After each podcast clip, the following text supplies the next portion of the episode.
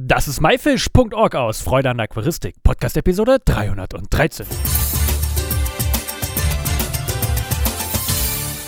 Hey zusammen, mein Name ist Lukas Müller und danke, dass du mir heute wieder Zeit nimmst, mir und meinen Gast zuzuhören. In der heutigen Episode geht es um das Thema Hardscape und Gestaltung. Und dafür habe ich einen Profi-Aquascaper am Telefon, nämlich Florian Neumann. Hallo Florian, schön, dass du wieder dabei bist. Wie geht's dir?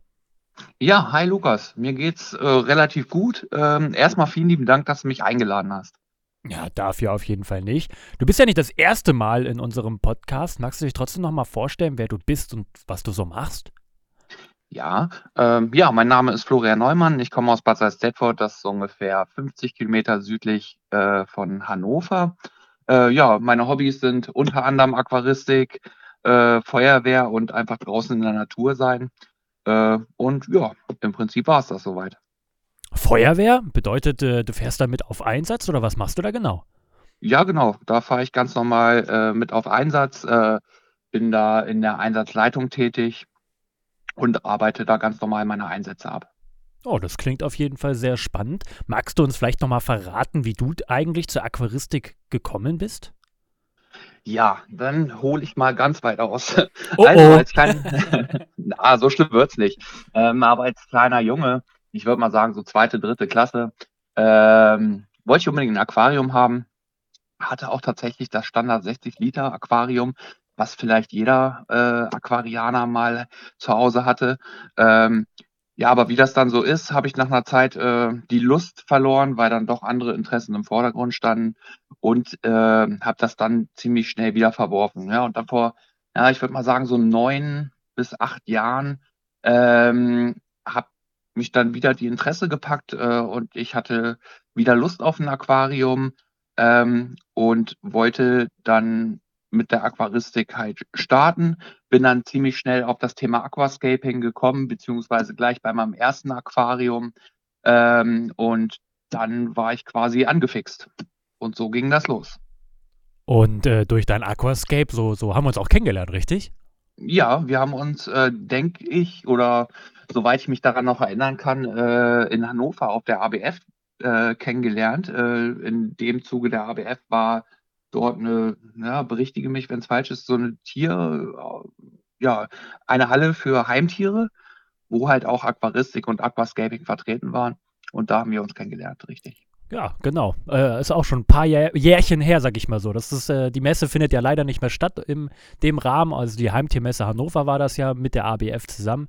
Ähm, sehr, sehr schade. Und da fand ja auch immer äh, parallel das Garnelen-Championat statt. Du bist ja aber auch in, seitdem auch, sag ich mal, kein Unbekannter in der Aquascaping-Szene und äh, du hast so eine Vorliebe für Hardscape. Ähm, das, das sieht man auch, wenn man dich mal besuchen kommt. Ähm, woher kommt die? Ja, also ich sag mal einfach das Hardscape basteln äh, an sich, das Hardscape zusammensuchen, äh, suchen, das Hardscape zusammensetzen, äh, macht mir halt einfach am meisten Spaß an, ja, an dem ganzen Hobby, beziehungsweise an dem ganzen Aufbau und Layouts.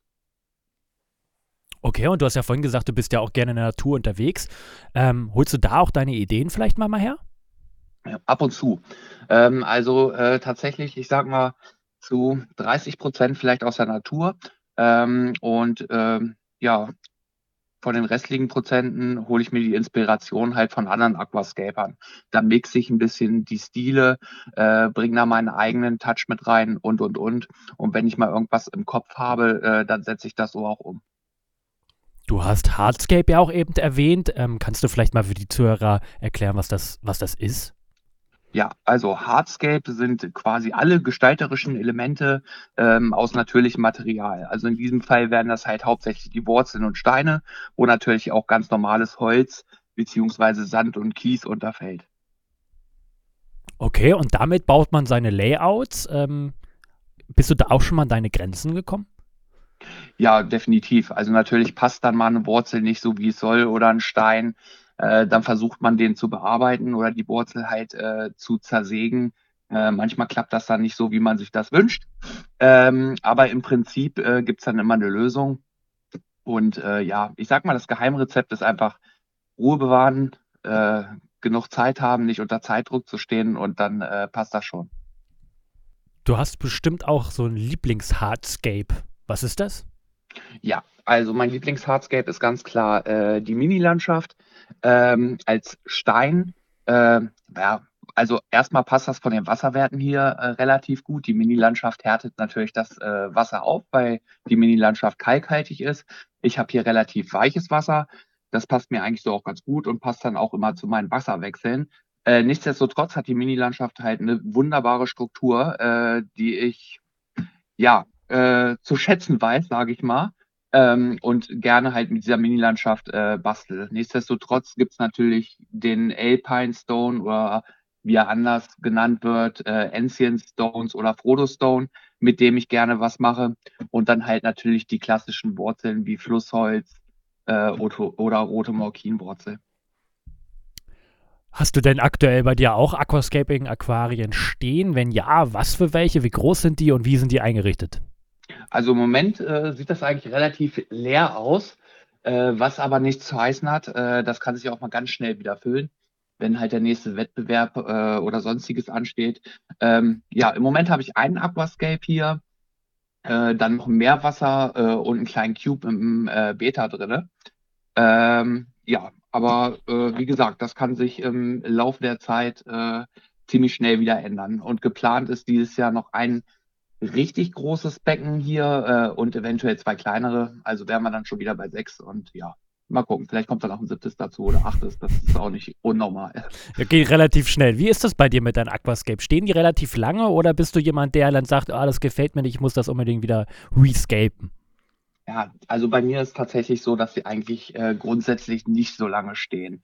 Ähm, das, äh, ja, ich sag mal, das kommt daher, weil ich relativ viel äh, an Wettbewerben teilnehme und ich sehe mich immer relativ schnell satt an irgendwelchen Aquascapes und habe dann schon wieder neue äh, im Kopf und möchte das natürlich auch gerne umsetzen.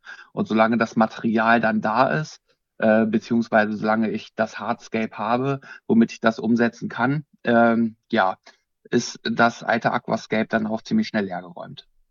Aquascape da haben, ähm, woher bekommt man denn überhaupt das Aquascape?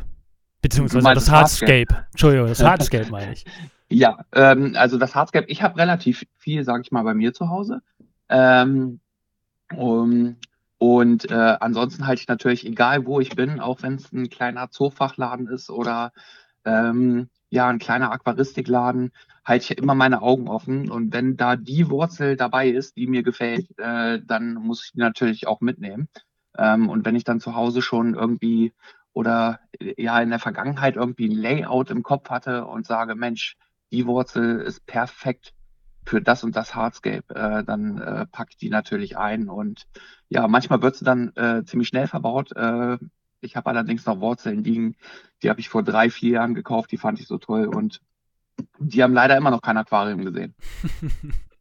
Das bedeutet, so ein Aquascape ist erstmal in der Vorbereitung und in, in deiner Planung ähm, ja ein ganz schöner ganz schöner Schritt, oder? Was Zeit angeht, wenn du erstmal wirklich auf die Suche gehen musst, welches Hardscape äh, passt denn jetzt perfekt für mich da rein? Ja, das stimmt. Also ich arbeite ja gerne mit, äh, mit Steinen und Wurzeln in Kombination.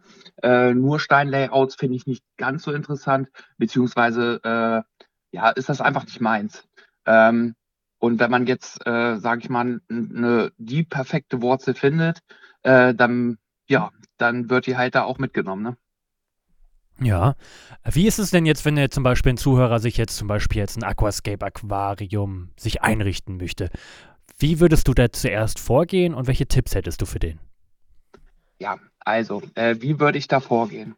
Ich würde mir erstmal äh, viele ja, Aquascapes im Internet äh, angucken, ähm, dann entscheiden, was für mich halt äh, in Frage kommen würde und äh, würde das dann als Vorlage nehmen und oh, als grobe Vorlage. Man sollte das natürlich nicht versuchen nachzubauen. Das klappt ja sowieso nicht, weil es alles natürliche Materialien sind und alle unterschiedliche Formen haben. Aber ich würde das dann so in die Richtung äh, anlehnen und versuchen halt äh, so nachzubauen. Das Ganze dauert dann äh, meistens doch etwas länger, weil wie gesagt, man muss hier eine Wurzel mitnehmen, da eine Wurzel mitnehmen, solange es nicht unbedingt ja, ein Nature-Style-Aquarium ist, was eigentlich relativ leicht geht, ähm, ist das äh, alles kein Problem. Wenn das allerdings ein Diorama werden soll, äh, muss man da schon ziemlich lange äh, auf die Suche gehen, bis man das ganze passende Material halt hat. Und äh, die Geduld sollte man dann dafür wahrscheinlich auch mitbringen, richtig? Ja, de definitiv. Ähm, also Geduld ist das Wichtigste, äh, sage ich mal. Das muss ich mir auch immer wieder hinter die Ohren schreiben. Ich bin halt keiner, der sein Layout in, äh, ja, ich sag mal, in zwei, drei Tagen zusammenbastelt. Ähm, ich mache das so, beziehungsweise sage ich mal, Rom ist auch nicht an einem Tag erbaut worden.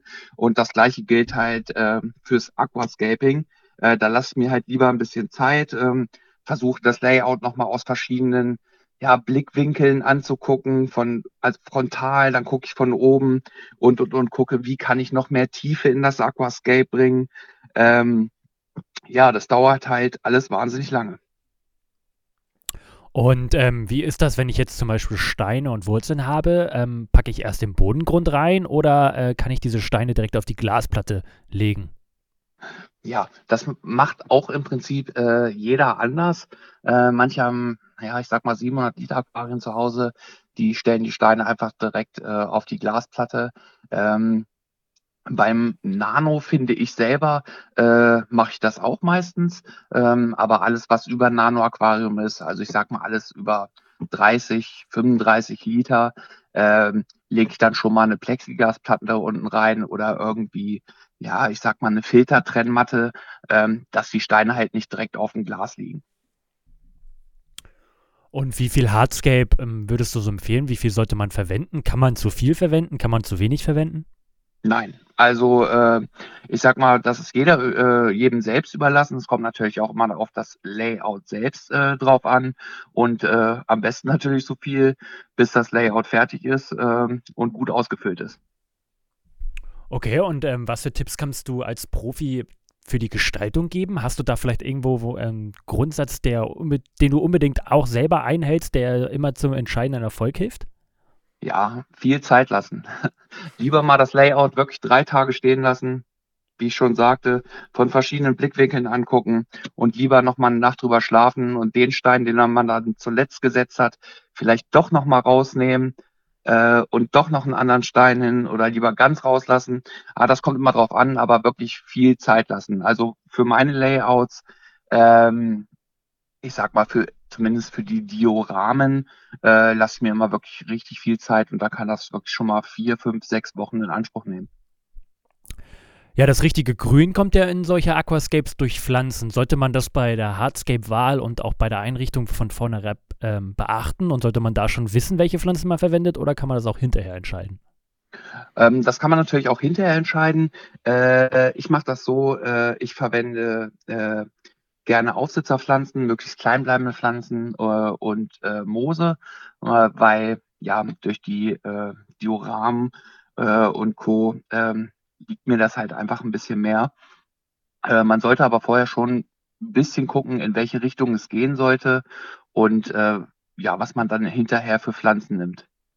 Und man muss natürlich auch bei dem Aufbau darauf achten, dass man da, wo man Pflanzen setzt, halt eine Säufläche hat äh, und nicht unbedingt Kies oder Sand ist. Mhm. Letztens hat hier ein, ein Zuhörer gefragt, ähm, wie es denn aussieht. Der hat eine ganz tolle Wurzel und einen ganz tollen Stein in der Natur gefunden. Kann er diese Sachen auch verwenden? Ja, kann man tatsächlich. Äh, ich mache das allerdings äh, ja nicht so oft, äh, eher für irgendwelche Details. Äh, da suche ich mir mal Sachen aus dem Wald. Äh, ansonsten muss man halt auf jeden Fall darauf achten, dass definitiv schon mal kein Nadelholz ist, weil bei Nadelholz ist das Problem, ähm, ja, das Nadelholz ist ziemlich äh, harz und ölhaltig und das gibt dann irgendwann Stoffe ans Wasser ab und es sollte auf jeden Fall Totholz sein. Also der Baum sollte nicht frisch geschlagen worden sein und äh, ja, oder von einem umgekippten Baum, sage ich mal, die frische Wurzel nehmen. Ähm, darauf sollte man auch achten. Und am besten wären natürlich halt Laubbäume und Obstbäume.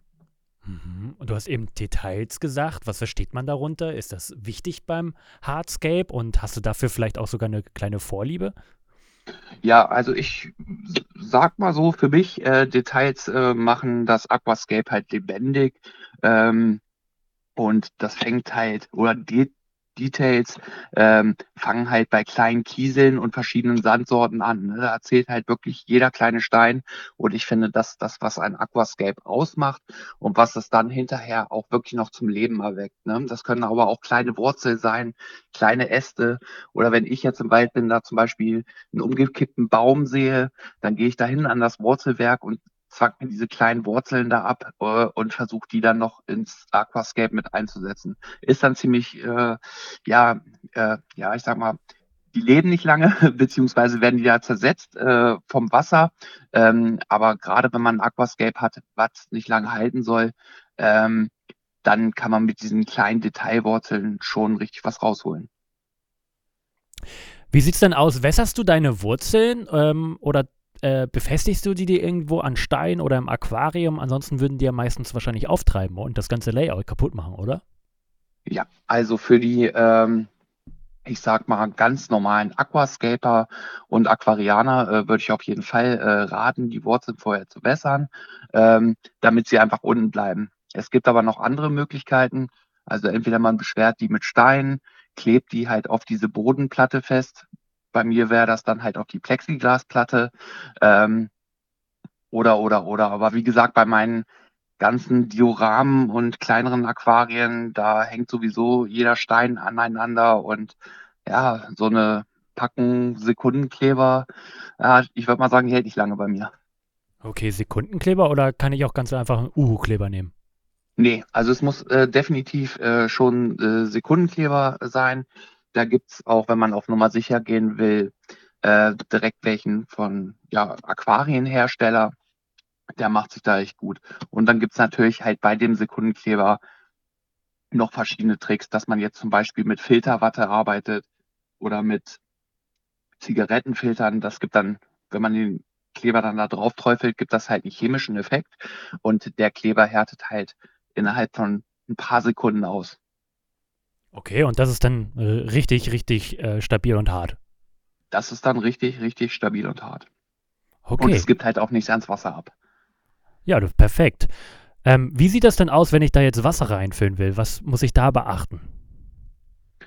Ja, den Schlauch nicht gleich äh, reinhängen und voll aufdrehen, beziehungsweise die Gießkanne äh, nicht in 10 Sekunden leeren, sondern alles ganz gemächlich. Ich mache das immer so, ich sag mal, ich habe mein Hardscape jetzt fertig gebastelt, setze die Pflanzen dann ähm, trocken. Natürlich mache ich das äh, Soil vorher ein bisschen nass, damit ich die Soilkugeln beim Einpflanzen nicht wieder mit rausziehe.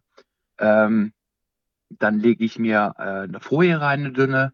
Darauf kommt noch Zewa und dann gieße ich ganz, ganz langsam über längere Zeit halt Wasser hinein, so dass ich dann auch gleich wirklich ein klares Becken klares Wasser habe und nichts vom Soil wieder auf den Sand rutscht oder vom Sand auf den Soil oder oder oder. Okay, und wenn jetzt plötzlich doch Soil auf dem Bodengrund, auf den Sand gerutscht ist, hast du da einen Tipp, wie man den wegbekommt, ohne dass ich jetzt zum Beispiel ähm, mit einem Schlauch die ganzen Details und, und äh, den Sand absauge? Ja, und da gibt es einen echt ganz guten Tipp. Ähm, und zwar ähm, ist das ein kleiner Magnet. Äh, den habe ich an so einem kleinen, meistens so ein Holzstück dran oder an so einer kleinen Teleskopstange. Damit gehe ich rein und äh, also ins Aquarium, ins befüllte Aquarium. Und äh, ja, der ganze Soil, äh, den man so auf dem Markt findet, beziehungsweise ist meistens, ist äh, magnetisch. Das wissen halt die wenigsten. Und mit diesem kleinen Magnet kann man wunderbar den Soil äh, raussammeln. Da braucht man nicht groß mit dem Schlauch dann absaugen. Klar kann man das auch machen äh, beim Wasserwechsel gerade in der Anfangszeit sollte man ja häufig Wasser wechseln beim Soy. Äh, da macht das auch Sinn, wenn man den leicht mit äh, absaugt. Aber ansonsten hinterher und, und, und äh, oder später im laufenden Betrieb ruhig mit einem kleinen Magneten. Äh, damit kriegt man wunderbar die einzelnen Soy-Kugeln weg. Na, das ist ja mal ein Tipp, den kennen bestimmt viele Zuhörer noch nicht. Wenn das Aquarium jetzt eingerichtet ist, ist es äh, mit Wasser befüllt, ähm, wie gehst du da vor? Wie sieht die Beleuchtung aus, die Beleuchtungszeit? Ähm, was hast du meistens an Technik angeschlossen? CO2? Inwieweit ist da auch die Zufuhr? Ja, also am Anfang ähm, ist das bei mir so, dass ich das Becken äh, relativ ja low starte. Das heißt mit relativ wenig Beleuchtung.